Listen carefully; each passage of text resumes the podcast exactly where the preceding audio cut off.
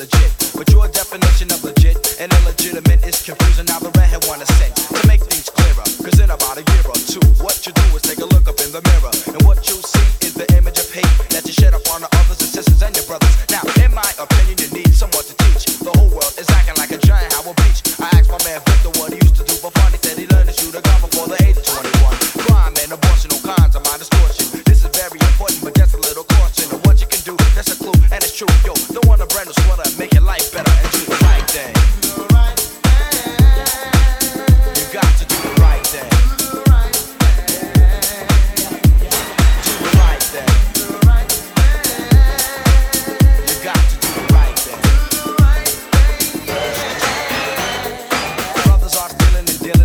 feeling into a younger mind. That stuff is appealing. So what do they do? They gather up a crew, go out and steal a rob instead of getting a job. Now your mother tried to bring you up better than that.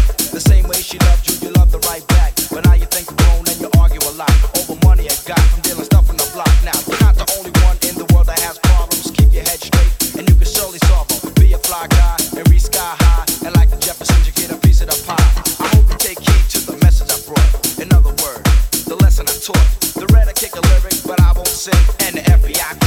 and you and you to do the right thing.